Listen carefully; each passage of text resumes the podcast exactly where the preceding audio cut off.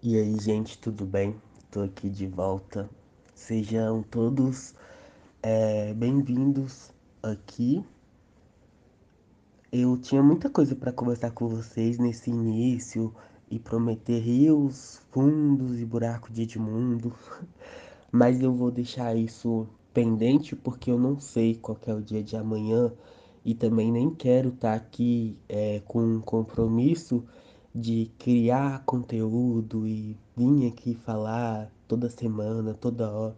Não quero fazer isso porque aqui eu quero vir quando eu tiver com o coração aberto para vir, através de algo que eu esteja sentindo com todo o meu coração, sabe? Através do que eu sinto, eu penso e de uma forma muito humana, entendeu? Tipo, eu não, não quero ter um cronograma, um ser como é nas redes sociais, Aqui é um espaço muito importante para mim. É um espaço onde eu falo, né? E eu acho que as palavras elas são sagradas. A gente precisa ter responsabilidade e porque a gente está soltando para o mundo, né? Eu lembro que eu tive uma crise muito grande em um determinado tempo da minha vida e tinha uma criadora de conteúdo chamada Thais Lessa que falou uma palavra que mudou minha vida para sempre.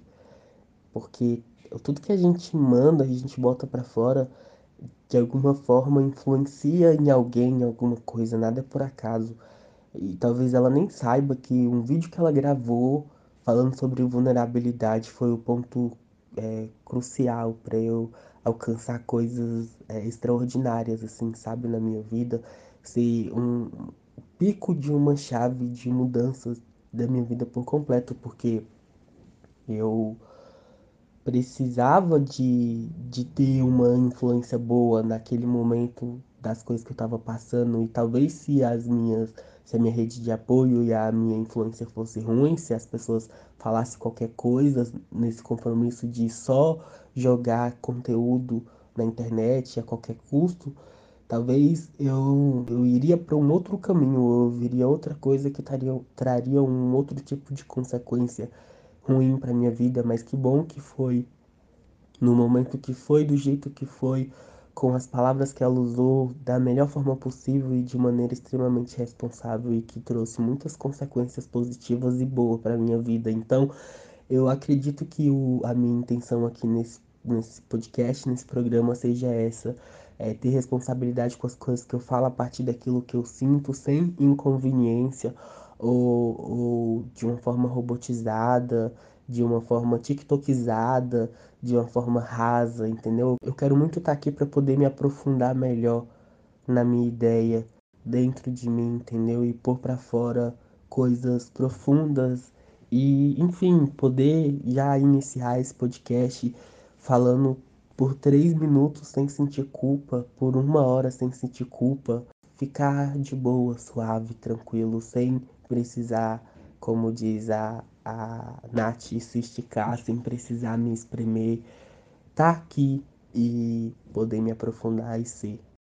Não vou prometer nada para vocês porque eu não sou, não sei o dia de amanhã, então é isso. Deixo, deixo em aberto a existência desse, desse espaço e no momento que for eu estaria aqui e de alguma forma vou usar os meus outros meios de comunicação digital para poder divulgar que eu estive aqui. Se você gosta de me ouvir, tem esse interesse e quiser é, me seguir, ver alguma possibilidade de ativar algum tipo de notificação para você ser avisado, avisada quando eu publicar, porque realmente eu não tenho previsão de quando eu vou voltar e como que vai ser os próximos passos. Eu sei que eu tenho projetos aqui, eu tenho um compromisso com esse espaço, mas ele sempre vai a, só vai acontecer quando for para acontecer, entendeu? Sem pressa, sem filtro, de uma forma muito humana e profunda, é isso.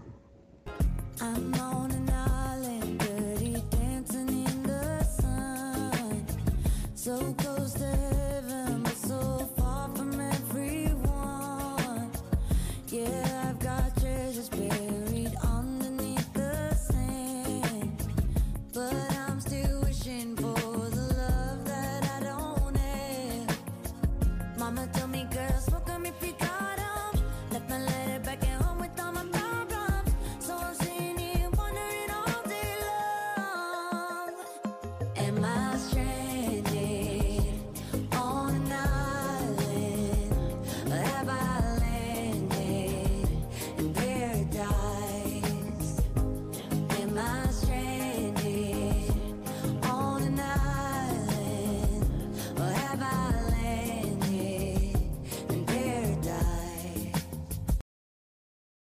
Eu amo escrever mais que tudo e eu gosto de escrever coisas que eu sinto. Porém, ontem eu vi uma publicação e vi um acontecimento que despertou em mim a vontade de escrever, de falar.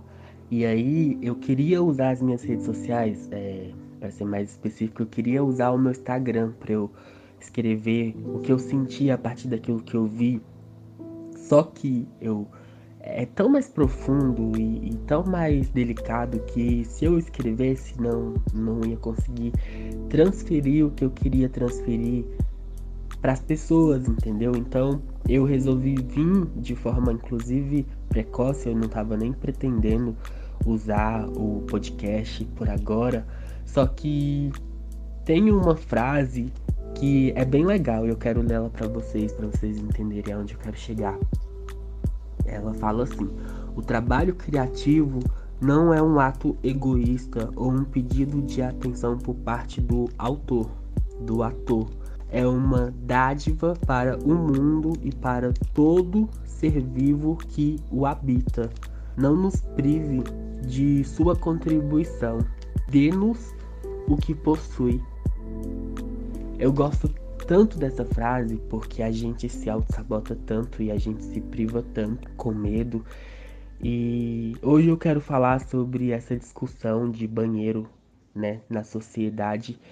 E eu, eu, eu tenho certeza que o que me moveu tá aqui é porque tem esse conflito social entre essa necessidade de dar permissão para o outro que o ser humano tem e que me incomoda muito porque todos os seres humanos já nasceram com a permissão de ser, de existir, mas é, existe um, um ponto que me incomoda que é essa colocação social das pessoas de quererem se sobrepor, se achar melhor, ter razão, tá certo e problematizar o outro, se considerar melhor e superior entendeu? Inferiorizar, terceirizar pessoas. Tudo isso me incomoda porque começa a querer dar permissão pro outro de coisas que nem precisa, entendeu? Dar permissão. E aí existe um lado da sociedade que é a favor de mulheres trans acessar o banheiro feminino. Eu vou usar o, o, somente o exemplo da mulher trans e aí que vocês, através do nível de consciência de vocês, vocês consigam mentalizar e imaginar nos, nas demais formas de existência a partir de orientação sexual, enfim. Tem uma parte da, da sociedade que concorda com o fato de que mulheres trans podem usar o banheiro feminino junto com outras mulheres héteros sexuais. E já tem uma outra parte da sociedade que não concorda, porque crê que ela, a, a, filha dela, a irmã dela, a mãe dela, a mulher tá entrando no banheiro com um marmanjo que inclusive é capaz de fazer qualquer tipo de mal para ela ali dentro daquele banheiro, dentre outras possibilidades. E aí, recentemente, no Dia da Mulher, na Semana da Mulher e em outras falas, tem um deputado chamado Nicolas Ferreiro, Ferreira, Nicolas F. alguma coisa. É um dos deputados mais votados do, do lugar onde ele mora, não sei qual é esse lugar. E ele tem um. Ele tem uma falta de sensibilidade muito grande ao falar e se retratar da comunidade LGBT num todo problematizar, sabe? A, a comunidade LGBT sofre inúmeras injustiças na sociedade e o cara ele não tem um pingo de sensibilidade, então acaba que acreditando que ele tá dando a opinião dele, ele comete crimes, é, ele ofende, ele ridiculariza e potencializa coisas que já são péssimas, entendeu? Mas como ele tem aquela certeza da impunidade e, e, como ele, ele sabe que ele está numa posição privilegiada e que ele tem é, poder, influência, etc., é muito cômodo para ele falar o que, o que ele quiser, a partir do que ele quiser, porque ele sabe que não vai gerar nenhum tipo de consequência para ele, porque é uma pessoa muito privilegiada, num local muito privilegiado, vomitando coisas pela boca sem menor nível de, de sensibilidade com o próximo, de conseguir é, sair, sabe, de, de, desse local cômodo para ele, descer do salto e enxergar a existência de outros seres humanos que vivem de forma diferente.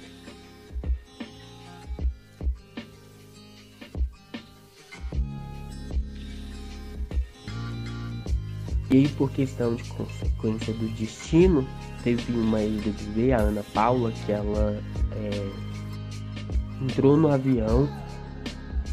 Um dia anterior, ela postou uma cassação no Instagram, né, para as pessoas assinarem e potencializar a cassação dele quanto deputado e ele perder, sair, entendeu, de deputado, porque é uma pessoa que está cometendo crimes contra a comunidade LGBT. E por consequência do destino, no dia seguinte ela pegou um avião e quem estava sentado do lado dela, ele, e aí ela puxou o telefone e começou a indagar. E começou a perguntar coisas para ele e sem nenhum tipo de sensibilidade ele continuou falando as coisas que ele falou com muita certeza e muito convicto do, do que ele estava falando, de que ele não ia parar com o menor arrependimento, entendeu? Porque ele queria, ele quer falar sobre as coisas que ele quer, do jeito que ele quer. Inclusive ele falava isso, eu falo o que eu quero, dou minha opinião do jeito que eu quero. Aí chega no ponto do banheiro, né? A permissão que as pessoas querem dar para as outras, se pode ou não pode, se é certo ou errado, que é uma coisa é, muito presente assim na, nas discussões deles. A Ana Paula muito sensível, é, consegue já entender e brigar, entendeu? Pela causa da comunidade LGBT, especificamente das mulheres trans. E aí, esse caso ele divide opinião, e aí tem um lado, tem o outro, os dois lados muito alterados, debatendo, discutindo sobre essa permissão, pode ou não pode, como é que faz. E aí eu consigo é, entender nesse, nesse quesito do banheiro. Preciso deixar bem claro. Eu não consigo entender o Nicolas. A falta de sensibilidade. Na verdade, eu sei de onde nasceu essa falta de sensibilidade. Eu, eu, eu sei como é para ele odiar pessoas da comunidade LGBT e contribuir para a escassez e para que as coisas continuem sendo do jeito que, que são. Existe um histórico muito comum que se repete e que pessoas falam e faz isso repetidamente durante anos e anos e passa isso de geração em geração até contribuir para esse cenário de escassez, né, onde as mulheres trans não têm acesso à alfabetização porque são é, expulsas da escola ou desistem de estudar por ser tão difícil habitar no, um ambiente, sofrer o que sofre. É, 90% da, das trans não tem alfabetização. 90% das trans estão em situação de prostituição, não é nem porque elas são é, promíscuas, né? Como a, a impressão que as pessoas têm. Outra coisa, né? Socialmente as pessoas têm muita impressão a respeito da, do que as coisas é. E aí tem uma impressão sobre a, a trans que ela é uma pessoa promíscua, é, baixa, pederastia, orgia, sabe? As pessoas já têm essa impressão. Aí quando você vê uma porcentagem social onde 90% de uma comunidade está em situação de prostituição, as pessoas falam, óbvio, né? É safado, sem vergonha, isso, aquilo, e vão tendo pré-julgamentos sem nem entender que essa porcentagem é por conta de, de, da irresponsabilidade do ser humano para com a, as mulheres trans, a comunidade LGBT, enfim, e aí, consequentemente, afasta elas de existir, de ter uma dignidade social para comer, para ocupar um espaço do trabalho, as pessoas elas acreditam que é uma escolha, né? Tanto que o Nicolas ele fala assim. Ele postou uma coisa assim no mesmo dia, ele falou: "O que é estranho é que qualquer pessoa pode se sentir mulher menos eu, porque tipo assim, ele é uma pessoa tão insensível que ele acha que é uma escolha, a pessoa escolhe se comportar de tal maneira e escolhe se descomportar a qualquer momento. Tanto que na Semana da Mulher ele botou uma peruca e falou: Agora eu tô me sentindo mulher. Tirou a peruca, volto pra mim, Nicolas, homem hétero. Que ele acha que é tipo um relógio do Ben 10 que você aperta e você se transforma e se destransforma, escolhe. Com muita falta de sensibilidade, muita falta de interesse de ouvir e aprender e observar, ele cria as próprias impressões dele, vai vomitando as coisas que ele vomita, né? Então, como eu falei, eu consigo compreender a parte que, que divide opiniões a respeito do banheiro, né? Eu consigo entender o, o que ele quer dizer a partir do, do fato que ele não concorda de mulheres trans usar um banheiro feminino e consigo entender também a Ana Paula, o porquê que ela concorda e porquê que ela acredita que é possível. Então eu consigo entender os dois lados. Eu já conversei com pessoas que têm a mente muito aberta e que não tem menor tipo de preconceito e consegue falar sobre esse assunto de uma forma tão leve e as conversas que a gente teve chegaram em conclusões tão interessantes que eu não quero me privar dessa contribuição de dar o que a gente possuiu a partir dessas conversas, porque for, foram conversas tão leves e que chegaram em conclusões que eu acredito ser muito importante que eu quero contribuir.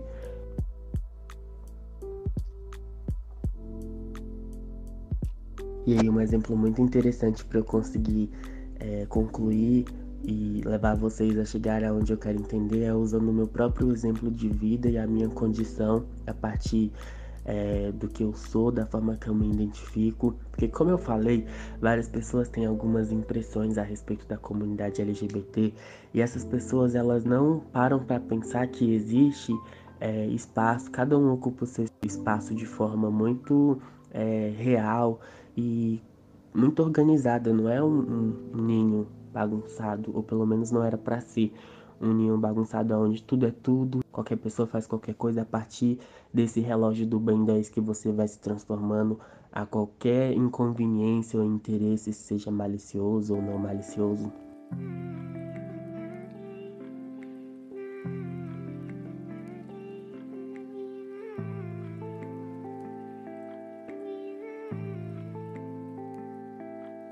a ocupação que eu ocupo na comunidade LGBT, me identifico como um menino gay.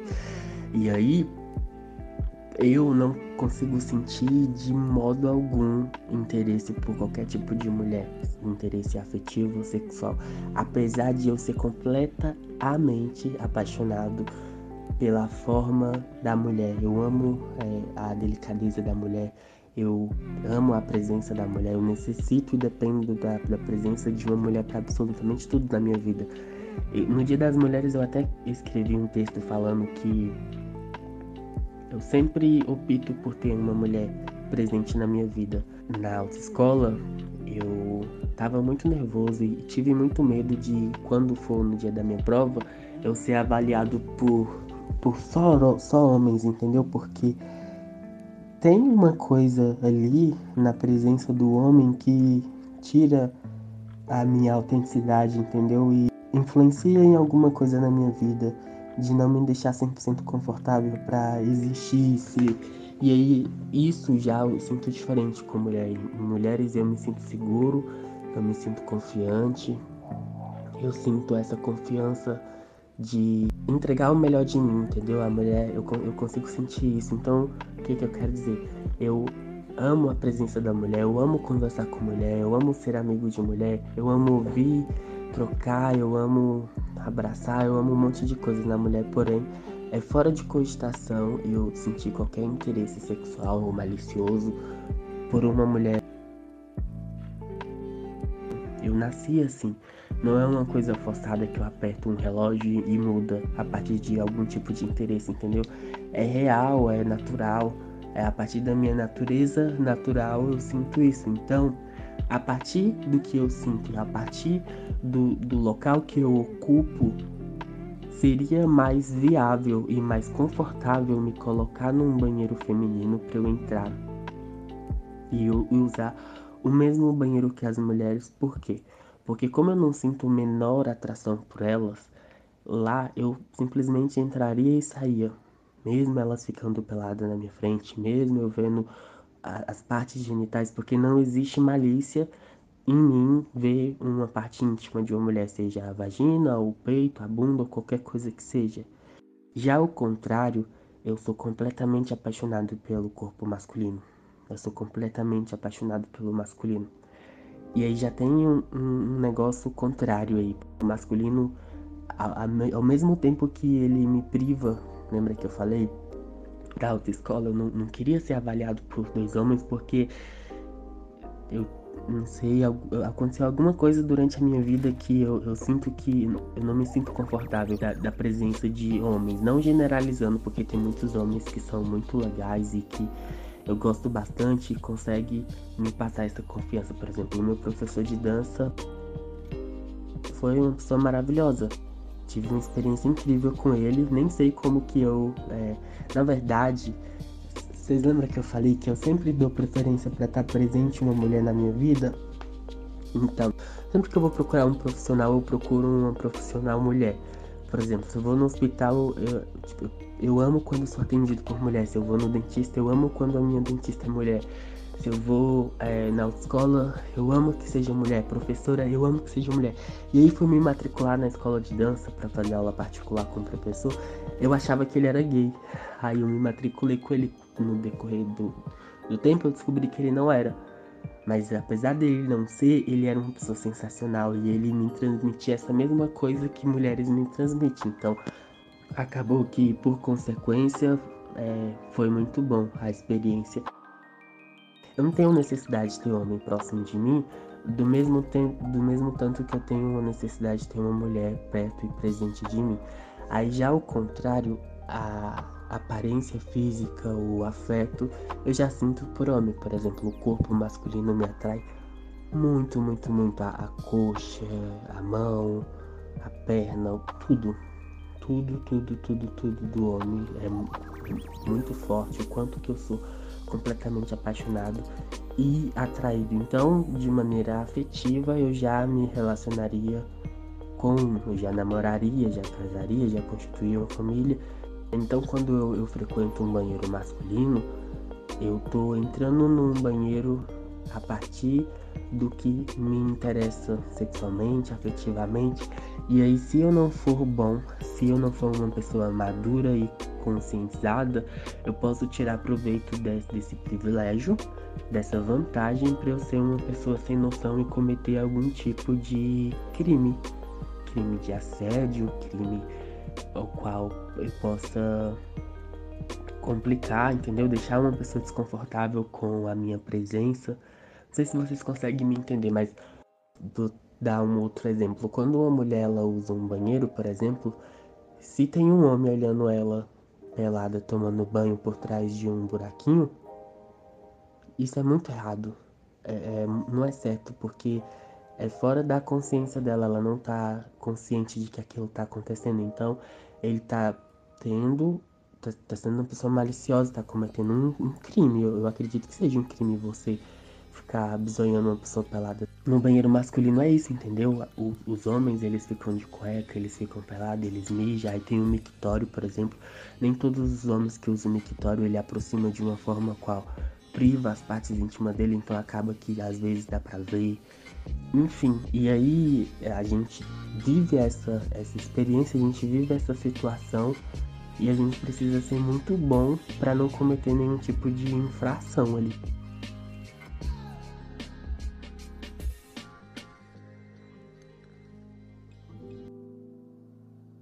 Vocês entendem por que, que eu falei para vocês que seria mais viável e cômodo me deixar frequentar um banheiro feminino do que um masculino? Porque no banheiro feminino é, não tem nenhuma possibilidade de eu assediar qualquer tipo de mulher ou deixar qualquer mulher é, desconfortável por fazer xixi na minha frente, por mostrar o peito, por ficar pelada, porque não tem, não tem a possibilidade porque é zero, entendeu? É 0,00000 possibilidade de acontecer qualquer tipo de coisa. Porém, mesmo eu tendo essa segurança de mim e deixando as pessoas seguras disso, eu não consigo controlar o outro lado, entendeu? Então as mulheres elas se sentiriam desconfortáveis com a minha presença, porque é uma figura masculina entrando em um banheiro feminino. Então ia gerar um desconforto, um, um, uma coisa estranha e ruim e diferente. Que nem todas as pessoas têm a maturidade e a elegância de encarar isso de uma forma normal e normalizar isso de, de uma maneira normal, entendeu? Eu não tenho a menor pretensão de nenhum dia na minha vida usar um banheiro feminino. Eu tô tentando dar um exemplo para vocês a partir do que eu entendo e do, da conclusão que eu cheguei. Então, é, já ao contrário, né, usando o banheiro masculino, eu preciso ser muito bom para eu não cometer nenhum tipo de situação ruim, constrangedora. Ser muito bom para, apesar de, de desejar pessoas e ver elas em situação bem vulnerável, ter a consciência de encarar isso de uma forma muito séria e com muita responsabilidade, porque eu não quero ser lembrado visto como uma pessoa assediadora e ruim. Eu lembro que uma vez eu trabalhei com um menino que ele era gay e ele entrava no banheiro com, com os outros meninos. Às vezes as pessoas nem queriam entrar no banheiro com ele porque ele não tinha esse equilíbrio, esse domínio próprio, de se colocar no lugar dele e, e, de se controlar e de, de respeitar, entendeu? Ele entrava no banheiro e desrespeitava. E era muito nítido. Velho, o cara não tinha respeito algum, porque ele fazia coisas muito erradas, entendeu? De deixar os homens constrangidos. Enfim, eu nunca quis isso, não quero. É muito ruim, é muito feio para mim mesmo ser lembrado dessa forma, tipo, é, ficar, ficar deixando as pessoas nunca precisou, nunca precisou eu, eu ter que fazer algum tipo de coisa para deixar uma pessoa desconfortável, tirar proveito de uma situação privilegiada, de uma situação de vulnerabilidade para eu tirar proveito e, e ser malicioso a partir daí, né? Então vocês percebem o quanto que a gente precisa ser foda até nesses detalhes de apesar disso ainda ter que ter esse tipo de postura, entendeu? E é muito. Eu, eu tenho muito orgulho quando eu falo disso, porque é, é, muito real. É como se ao contrário fosse um homem entrando no. um homem hétero entrando no banheiro de uma mulher e, ver, e olhasse ela completamente pelada e tivesse respeito por aquela figura ali dela pelada na frente dele, ainda assim ter respeito, que é o que eu penso que deveria acontecer, né? Mas as pessoas elas não são conscientizadas e elas não têm nenhum tipo de de instrução, de vida que leva elas a respeitar uma pessoa, pessoas no geral em situações vulneráveis.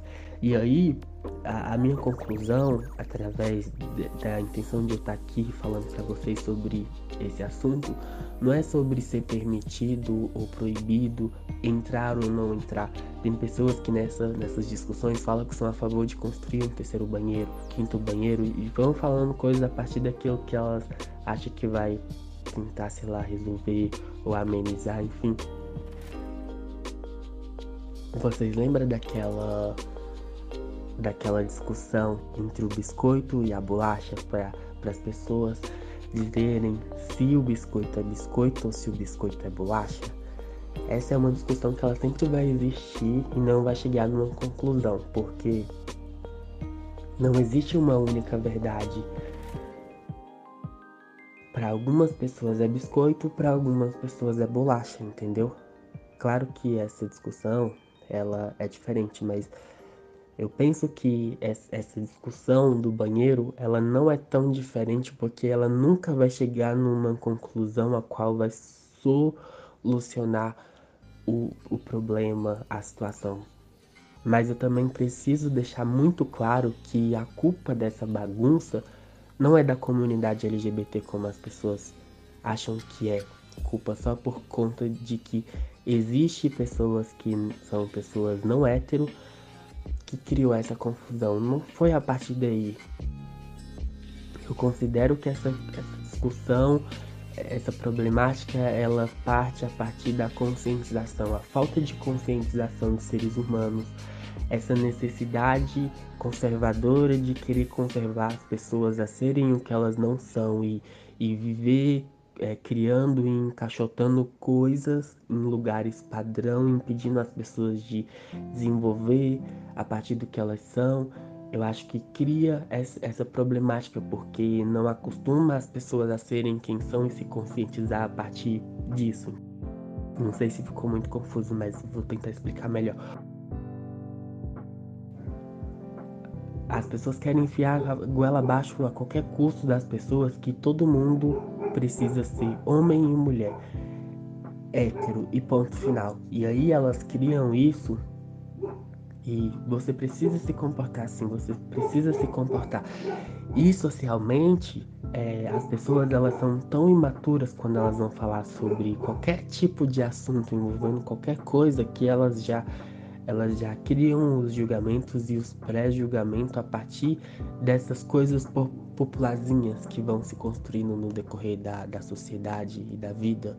Por exemplo, a, a figura masculina a figura feminina e a partir dessa figura aparente vão criando as impressões, né? Então, se uma pessoa ela é tatuada, a impressão que tem de uma pessoa tatuada é essa. Se uma pessoa é negra, a impressão que tem da pessoa negra é essa. Se a pessoa é mulher, uma pessoa feminina, a impressão que tem do feminino é esse. E aí vão encaixotando as imagens a partir de deduções, preconceitos sobre como as pessoas devem se comportar a partir daquele padrão, entendeu?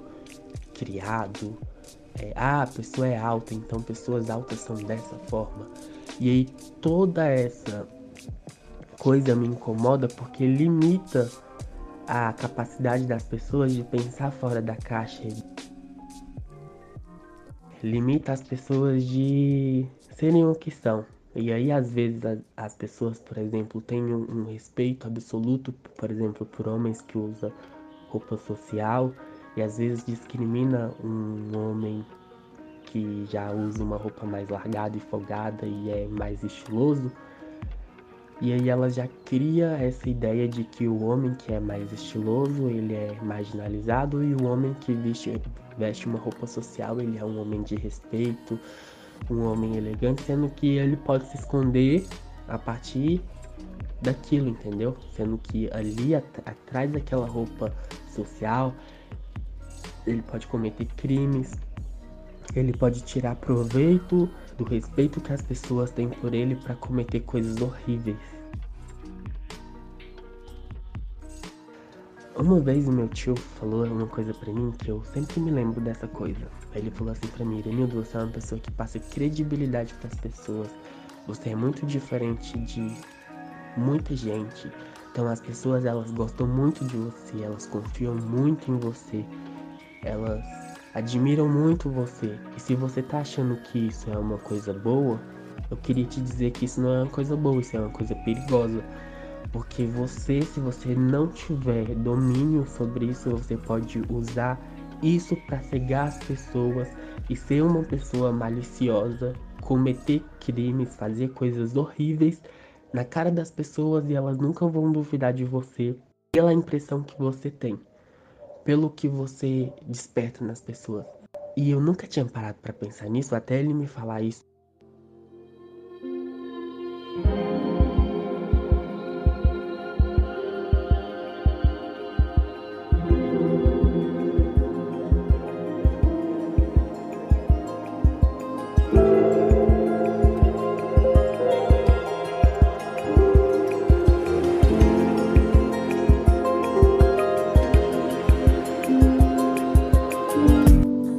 Tinha parado para pensar nisso porque nunca tinha parado para pensar nisso sobre a responsabilidade de você ser uma pessoa que passa credibilidade.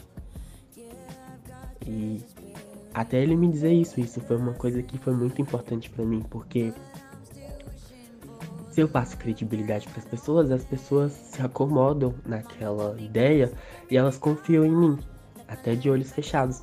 Então, na sociedade as pessoas elas têm muito têm esse defeito perigoso de confiar em pessoas a partir dessas imagens encaixotadas, entendeu? Elas têm esse mau hábito de, de confiar em pessoas e marginalizar outras, sendo que tudo isso pode mudar a partir de pessoa para pessoa, de situação para situação, e aí a gente acabar julgando pessoas a partir da aparência. E tem aquele ditado antigo que fala que ah, as aparências enganam. Quem vê cara não vê coração. Eu, esses dias eu tava até pensando, nossa, os ditados antigos eles são muito bons, né? Dita aqueles ditados de voz antigo, eles são melhor do que os novos ditados. Que hoje em dia é meme, né? Que a gente cria. Os ditados populares são memes. Hoje a gente fala coisas, essas gírias novas, elas, não, elas são engraçadas, funcionam, mas elas não funcionam tanto quanto os ditados populares de antigamente. Por mais cafona que seja essa fala, que vê cara não vê coração, ela é tão verdadeira e ela é tão presente e ao mesmo tempo é, é tão boa de se pensar a partir dela, porque a gente pode estar sendo pessoas irresponsáveis. Recentemente aconteceu um caso de um, de um menino, né, com a aparência de nerd, ele usava óculos, ele era branco. Queria até pedir a licença de vocês para falar sobre esse assunto, porque é bem pesado.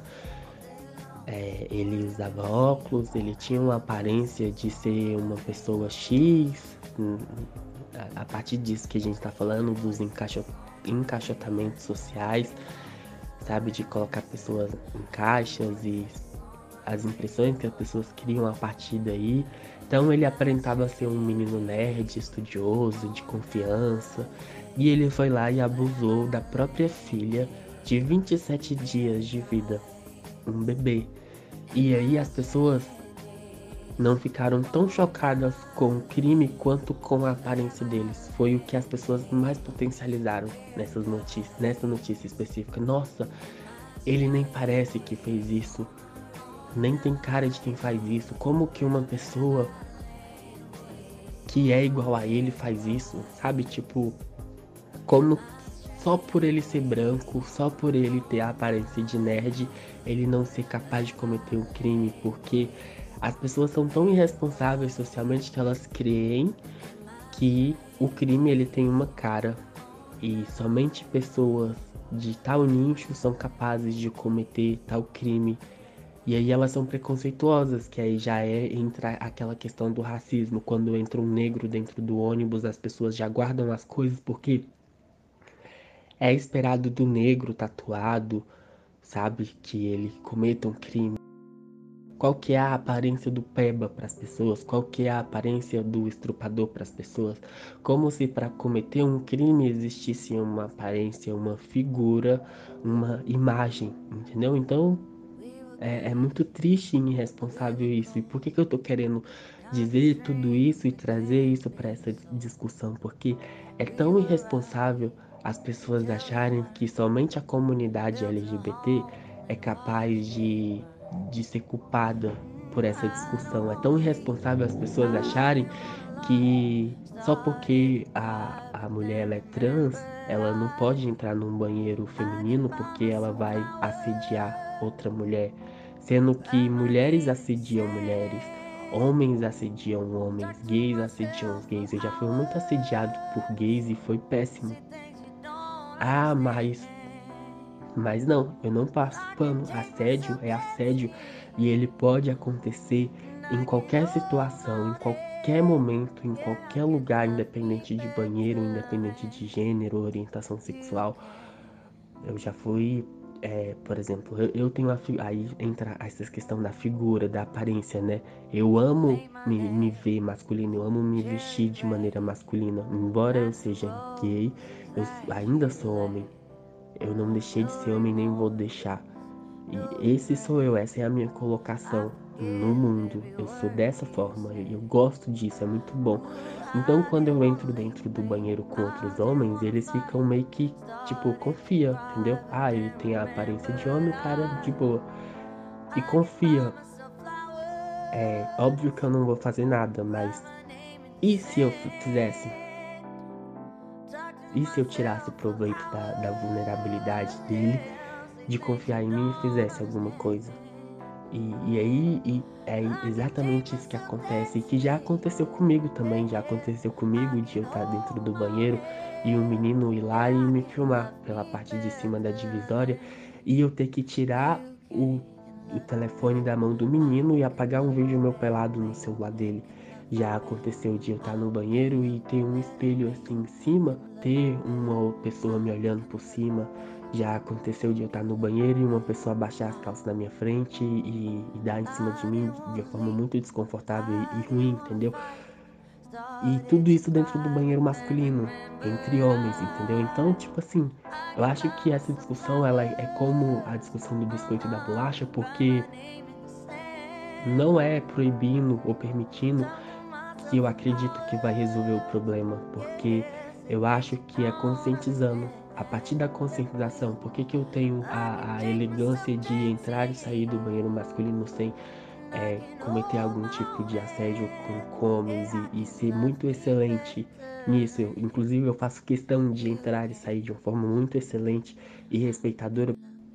Pra eu ter orgulho de mim mesmo e saber que eu sou foda, entendeu? E que eu não, não sou essa pessoa que deixa as pessoas desconfortáveis. Que, que merda você se lembrar do como uma pessoa que deixa as pessoas desconfortáveis. Por eu ter um histórico muito longo de coisas inclusive já ter visto alguns vídeos de banheirão, essas coisas que acontecem aí no mundo, eu já entro no banheiro conscientizado do que pode acontecer comigo lá dentro. Então, todas as vezes que eu entro, infelizmente eu não tenho paz, porque eu preciso ficar sempre olhando para cima para ver se alguém tá me filmando, porque eu lembro do dia que tinha alguém me filmando, alguém botou no espelho, então eu já fico ligeiro. É, de, de estar mais atento, entendeu? Já aconteceu de eu estar tá tomando banho no trabalho e um velho tá me olhando, né? Porque a porta lá do banheiro ela não trancava e ela ficava um pouco aberta. E eu tava banhando, aí na hora que eu abri o olho, ter um velho parado me olhando, tomar banho, entendeu? E eu, tipo, levar um sustão e viver essa coisa péssima, entendeu? E desconfortável essa sensação ruim já aconteceu. E tudo isso acontece dentro do banheiro dos homens comigo e com outros homens. Tem muita gente que fala de assédio e eles potencializam muito as mulheres, porque, óbvio, é, eu não tô querendo dizer que é menos ou mais ou invalidar o assédio da mulher. É muito sério. É muito sério quanto as mulheres são é, violentadas. É muito sério quanto as mulheres elas são assediadas. Nem se compara, inclusive, Porém, acontece com o homem também. Inclusive, o banheiro masculino é um dos lugares que eu considero mais tóxicos da sociedade, porque homens assediam homens o tempo inteiro. O banheiro, ele não é um lugar seguro. Tem vários buraquinhos em vários lugares. Tem pessoas que filmam as pessoas e depois postam, expõem pessoas pela rede social, mundo afora. É horrível, não gosto do banheiro masculino por si só. E aí, no banheiro feminino, a mesma coisa. Tem mulheres que são lésbicas e que elas têm a aparência de mulher, a aparência física de mulher, mas a aparência física que ela tem não modifica o fato de que ela é uma mulher lésbica e que ela sente desejo igual por uma mulher. Então, ela deseja a mulher igual, entendeu? Como se fosse um homem. E por aí vai. Então, para concluir esse assunto, eu gostaria de dizer que não existe uma causa específica qual vai, resolver essa situação a não ser a conscientização, porque eu acredito que o problema está na cabeça. O que eu achei engraçado gravando esse podcast foi que é muito engraçado como os homens se importam com o assédio da mulher quando é para ridicularizar uma mulher trans, né? Quando é para dar permissão para ela eles levam o assédio tão a sério, né? Tipo, mas quando eles estão assediando outras mulheres, eles não levam o assédio a sério.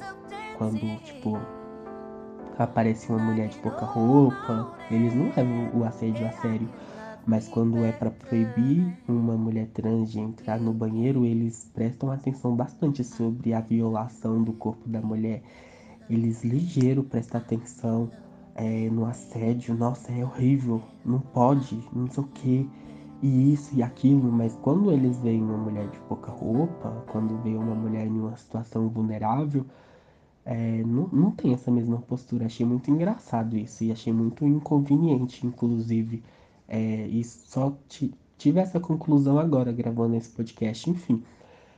Só para concluir esse assunto e a gente finalizar, o que eu gostaria de dizer é que eu creio a minha contribuição para essa discussão, a minha contribuição para esse conflito social inconveniente a partir de algumas pessoas, mas também muito bem intencionado a partir de outras que realmente se importam e querem chegar em uma conclusão que acabe ficando confortável e boa para todo mundo.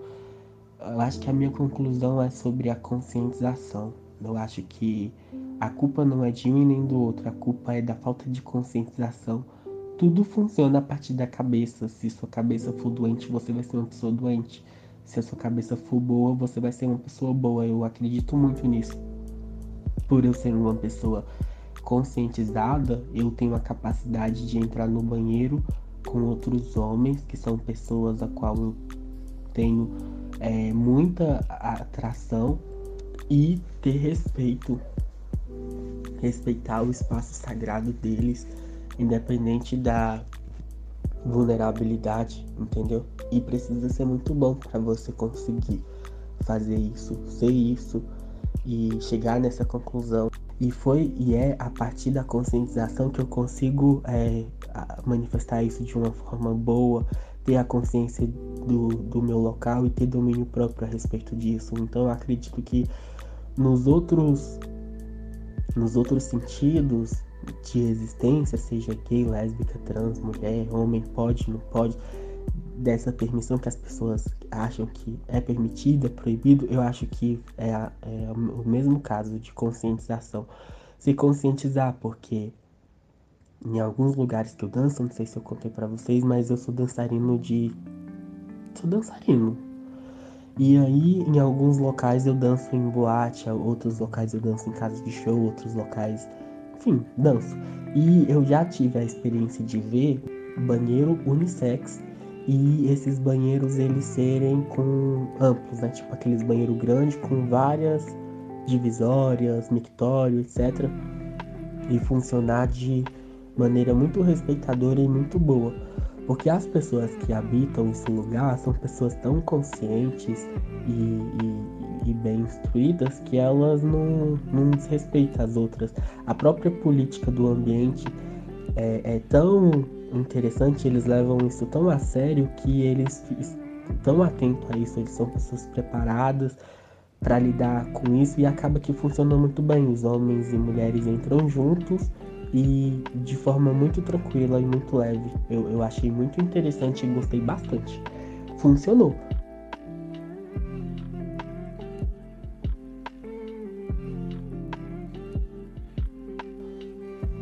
E já tem também o banheiro unissex, que é, é, isso que eu penso, né? As pessoas falam, ah, vai criar um terceiro banheiro. Ah, eu, eu nem sei se eu falei sobre o terceiro banheiro nesse podcast. Mas eu vou falar rapidinho. As pessoas para tentar resolver esse problema, elas falam sobre um possível terceiro banheiro, né? Só que por que, que esse terceiro banheiro ele não funcionaria? Porque nem todas as pessoas são assumidas. Nem todo mundo que é inclinado à, à orientação sexual diferente da hétero é assumida. Então esse terceiro banheiro ele não funciona exatamente por essa questão da aparência que eu tô falando, entendeu? Apesar da pessoa ser diferente, ela ser inclinada para desejos diferentes, ela tendo a aparência de homem, ela pode simplesmente não querer entrar nesse terceiro banheiro e entrar no banheiro de homem, entendeu? E passar pelas mesmas coisas que já vim explicando aqui. Mulher é a mesma coisa. Então esse terceiro banheiro ele funcionaria até um certo ponto. Até um certo ponto para algum certo tipo de pessoa mas outras não se inclinariam, porque tem pessoas que são muito constrangidas pelo fato de não serem hétero, de, de não ser hétero. Então tem pessoas que que não quer decepcionar a família, que não quer de decepcionar Deus, que não quer decepcionar várias coisas de é, crenças que limitam elas e que elas preferem se comportar de uma maneira é, hétero, sendo que elas têm a consciência de que elas não são hétero, entendeu? Então jamais essas pessoas entrariam nesse banheiro, nesse terceiro banheiro. Então é, é, é isso, entendeu? Não, não ia funcionar até um certo ponto. Aí já esse primeiro, esse banheiro que eu vi lá na minha autoescola, ele é um banheiro unissex, mas ele só tem uma chave, e inclusive tem um cadeado e só tem um vaso. Aí é tipo assim, você usou, você devolve a chave lá na padaria e a outra pessoa que quer usar, ela usa sozinha, aí vai na padaria, pega a chave, entendeu? Um de cada vez. E eu amei essa, essa ideia, porque para mim eu acho que a melhor forma de funcionar é essa. É um banheiro inclusivo, apto para receber tanto pessoas com situações especiais de saúde, quanto tipo outras pessoas de demais jeitos e trejeitos diferentes de existência. Um só, entendeu? Você usa, o outro sai tipo, um de cada vez, eu acho que é isso que funciona. Mas essa não é a realidade, né? E aí, é, é que nem em casa. Tipo, em casa você tem quantos banheiros? Você tem um banheiro na sua casa, usa um de cada vez, entendeu? Eu uso o banheiro, depois minha irmã usa, depois minha irmã usa, depois minha mãe usa e funciona perfeitamente. Nos locais que tem esses banheiros já grandes, com várias divisórias e várias coisas, o que funcionaria realmente é o que eu faria, a conscientização, porque mesmo proibindo as mulheres trans de acessar o banheiro feminino, é, vai ser desconfortável também para os homens receber a mulher trans no banheiro masculino. E mesmo que a mulher trans ela se vista de homem para acessar o banheiro masculino, ela vai estar tá de frente com o que ela mais deseja, que é homem, entendeu? Então precisa de qualquer forma haver a conscientização entendeu? Então eu acho que o ponto primordial dessa discussão não é esse negócio de permitir, ah, pode ou não pode. Eu acho que as pessoas estão perdendo muito tempo discutindo sobre isso e elas não estão é, nem se atentando a respeito do principal, que é a cabeça, que é o guia de todo o restante do corpo. A conscientização é a melhor coisa, eu acho. Então, eu não jamais impossível fora de cogitação eu estar do lado do Nicolas porque como eu falei é um cara muito nada a ver paia paia demais entendo completamente a Ana Paula gosto bastante da, da capacidade dela entender e ter sensibilidade para se colocar no lugar das mulheres trans e lutar por isso muito guerreira tipo sozinha entre 200 pessoas dentro de um avião brigando por pessoas por pessoas que são diferentes dela, uma mulher muito inspiradora, muito forte, que poderia se prejudicar a partir disso, mas que teve a capacidade de, apesar do desconforto de, tá, de ser uma contra 200, é, lutar por uma causa que nem vai favorecer ela de jeito nenhum, vai favorecer outras pessoas diferentes dela e ter é, é, essa sensibilidade, sabe? Essa coragem, essa, essa iniciativa. Achei maravilhosa, sensacional, genial. Tá de parabéns. Essa mulher é muito admirável por mim. E eu concluo esse podcast é, assim. Eu espero que vocês entendam o que eu quis dizer e que de alguma forma possa influenciar na sua vida, na vida das pessoas, na sociedade. Eu acho que essa é a minha contribuição para essa essa pauta, esse conflito social. Eu quero finalizar esse podcast repetindo a mesma frase do começo.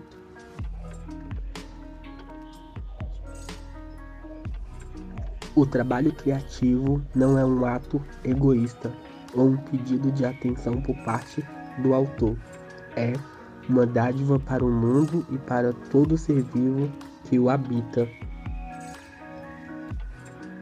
Não nos prive de sua contribuição. Dê-nos o que possui. Eu quero que vocês possam nos dar o que vocês possuem para contribuição do funcionamento da existência humana sempre que possível. Eu acho que foi isso que me moveu de forma precoce estar aqui nesse podcast, porque eu nem queria estar, tá. tava com outros planos. Aí já ia falar para vocês quais são esses planos, mas como eu falei no início, não vou prometer nada porque eu não quero me comprometer de ficar robotizado, aquilo que a gente já começou no começo, né? Como essa situação com o Nicolas gerou uma repercussão, Como eu falei também, existe as pessoas que são contra, existe as pessoas que são a favor. E aí teve muitas pessoas que falaram a partir daquilo que elas estavam sentindo no momento, né? Aí teve uma pessoa que me compartilhou um vídeo de um menino gay, maquiado, da comunidade LGBT se pronunciando a respeito do que o Nicolas falou entre a treta dele com a Ana Paula. E aí o menino no vídeo ele falava eu como uma pessoa que tem espaço de liberdade para falar sobre o caso e começou a é, repetir, aplaudir e concordar com as coisas que o Nicolas falou, né, sobre eh, as mulheres trans terem o interesse de ocupar o lugar das mulheres na sociedade. Quer dizer, ele acredita que homens estão se vestindo de mulher para roubar o espaço dela no mercado de trabalho, roubar o espaço dela na família. Sabe, tipo, uma coisa muito ruim que o nível de consciência dele, do Nicolas e das pessoas que compactuam com o pensamento dele, conseguiu é, concluir a respeito do que de fato é e para o que serve, como que é ser uma mulher trans no Brasil, porque é muito mais cômodo para ele, para essas pessoas, ser fiel às próprias impressões que eles têm de como funciona do que eles irem diretamente na fonte ouvir elas, principalmente o Nicolas, porque ele está na ele tá na posição de servidor público.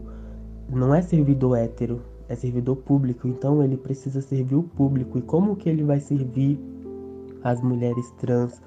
Cheio de pré-conceitos a partir de, do que elas são como elas são, como elas têm que ser, sabe?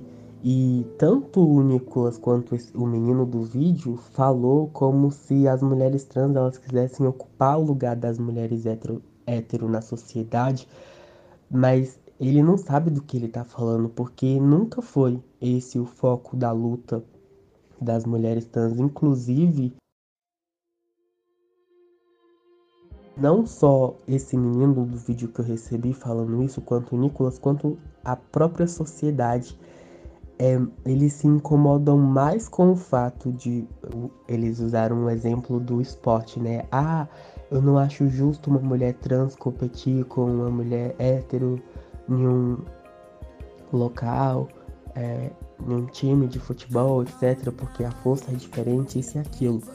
Mas essas pessoas, elas ficam usando justificativas de uma forma muito bem elaborada para justificar o preconceito delas, porque é muito mais cômodo para elas se incomodar, elas se incomodam mais com o fato das mulheres trans estar tá ocupando um espaço num clube de esporte do que elas se importam com o fato de que 90% da comunidade trans, 90% não tem alfabetização. Essa porcentagem e essa base né, de alfabetização é uma das coisas mais importantes para o ser humano, para a população, para a sociedade, porque se você não tem alfabetização no Brasil, o problema de alfabetização no Brasil ele não é só grande no meio da comunidade LGBT, especificamente entre as mulheres trans.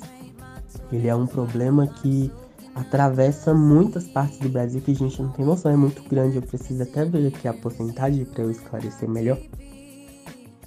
O problema de alfabetização no Brasil ele é uma pauta tão importante a ser discutida na sociedade e é uma prioridade, né? Inclusive as pessoas elas elas criam de todas as formas justificativas para conseguir justificar o preconceito delas. Por exemplo, eu já ouvi pessoas falar: ah, as pessoas ficam brigando por causa LGBT sendo que nem é uma prioridade, sendo que a prioridade geralmente é falar sobre a alfabetização. Então, aqui tem um, um, um dado, uma porcentagem que fala que 90% das mulheres trans não têm alfabetização, são expulsas da sala de aula, desistem de estudar por conta dos abusos sofridos em sala de aula, etc. E aí o que resta para essas 90%, 90% de pessoas é se submeter à humilhação de estar no mundo da prostituição, que aí já é um, um, uma nova porcentagem, 90% das mulheres trans estão vivendo situações de prostituição.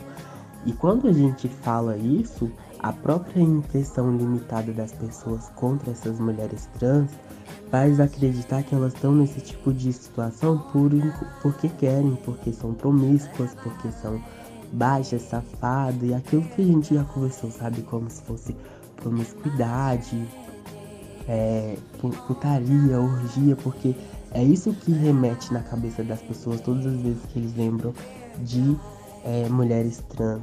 E aí é, é triste porque o que resta para elas é escolher entre o mundo do crime e a prostituição.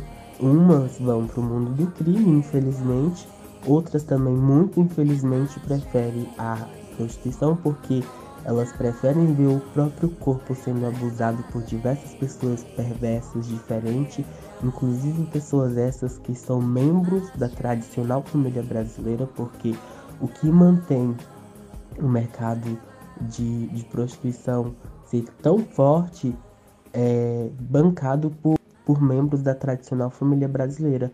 É pai, é filho, é marido, é vô. São essas pessoas que vivem de forma hipócrita na sociedade e sigilosa, fazendo coisas atrás dos panos, que mantém esse mercado tão vivo e tão potente e tão presente. E de manter 90% dessas garotas trans nessa situação. E infelizmente as pessoas são assim, elas se incomodam mais com o fato delas ocuparem um espaço no mercado de trabalho do que o fato delas estarem nessa situação humilhante por necessidade e não por escolha. Porque quando você tem tudo na vida e você tem privilégios e você é uma pessoa que tem base familiar, você tem estrutura, você tem uma rede de apoio boa e você se submete a, a, a escolher por escolha própria querer ir para o mundo da prostituição é uma coisa, mas quando você nasce sendo expulsa de casa, sendo expulsa de escola, sendo expulsa de igreja, sendo expulsa de trabalho, sendo expulsa de qualquer ambiente que você frequenta e você ter que de forma obrigada a viver esse tipo de situação humilhante já é outra totalmente diferente. Então eu acho que as pessoas elas precisam ter muita responsabilidade quando elas vão falar de outras pessoas e é isso que eu peço para Deus todos os dias da minha vida. Eu não sei como é ser uma mulher trans, porque eu não sou, não faço ideia de como é ser, mas eu peço para Deus todos os dias a sensibilidade para eu poder ouvi-las. E a partir do que eu ouvi tomar as minhas conclusões, não de maneira inconveniente, a partir daquilo que me convém, a partir dos meus privilégios, até porque quando a gente está falando de mulheres trans, o protagonismo ele não é nosso, o protagonismo ele não é meu, ele não é seu, ele não é de ninguém, o protagonismo é delas, então a gente precisa ir na fonte, ouvir a fonte para entender como funciona e a partir dali falar, é, conscientizar, entendeu? Ouvir e dar o direito, a liberdade delas viverem de forma digna e se encarregar de que exista sim dignidade, entendeu? Para viver, porque são seres humanos e ninguém merece Ninguém merece viver uma vida sem dignidade.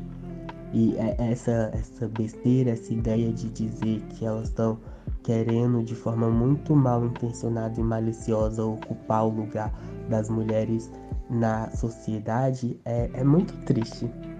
É muito triste ouvir isso e é muito triste é, saber que tem pessoas que acreditam nisso, que tem pessoas que são tão baixas a ponto de crer que isso é real.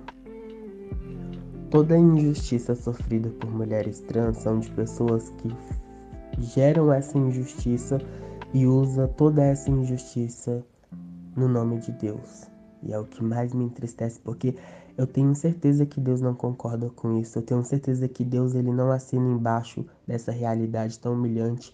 E eu tenho certeza que Deus veio para pessoas perdidas. Eu, eu tenho certeza absoluta que Deus ele habita aonde o ser humano despreza. Eu tenho certeza que a, a presença de Deus é muito mais forte aonde existe o desprezo social do que aonde Existem pessoas que se acham muito, pessoas que são, são cheias de, de certeza, de que estão bem, de que são superiores, de que são melhores.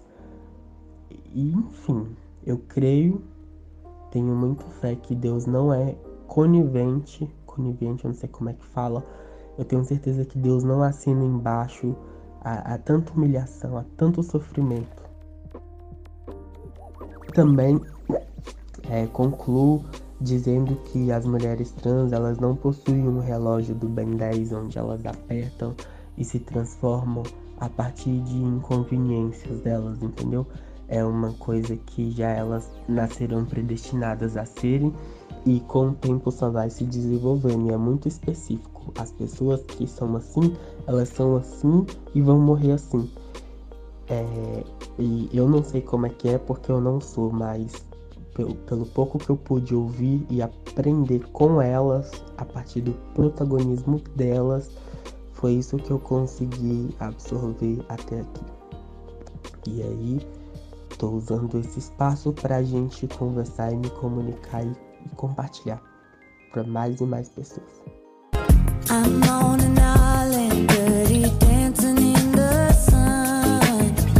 So close to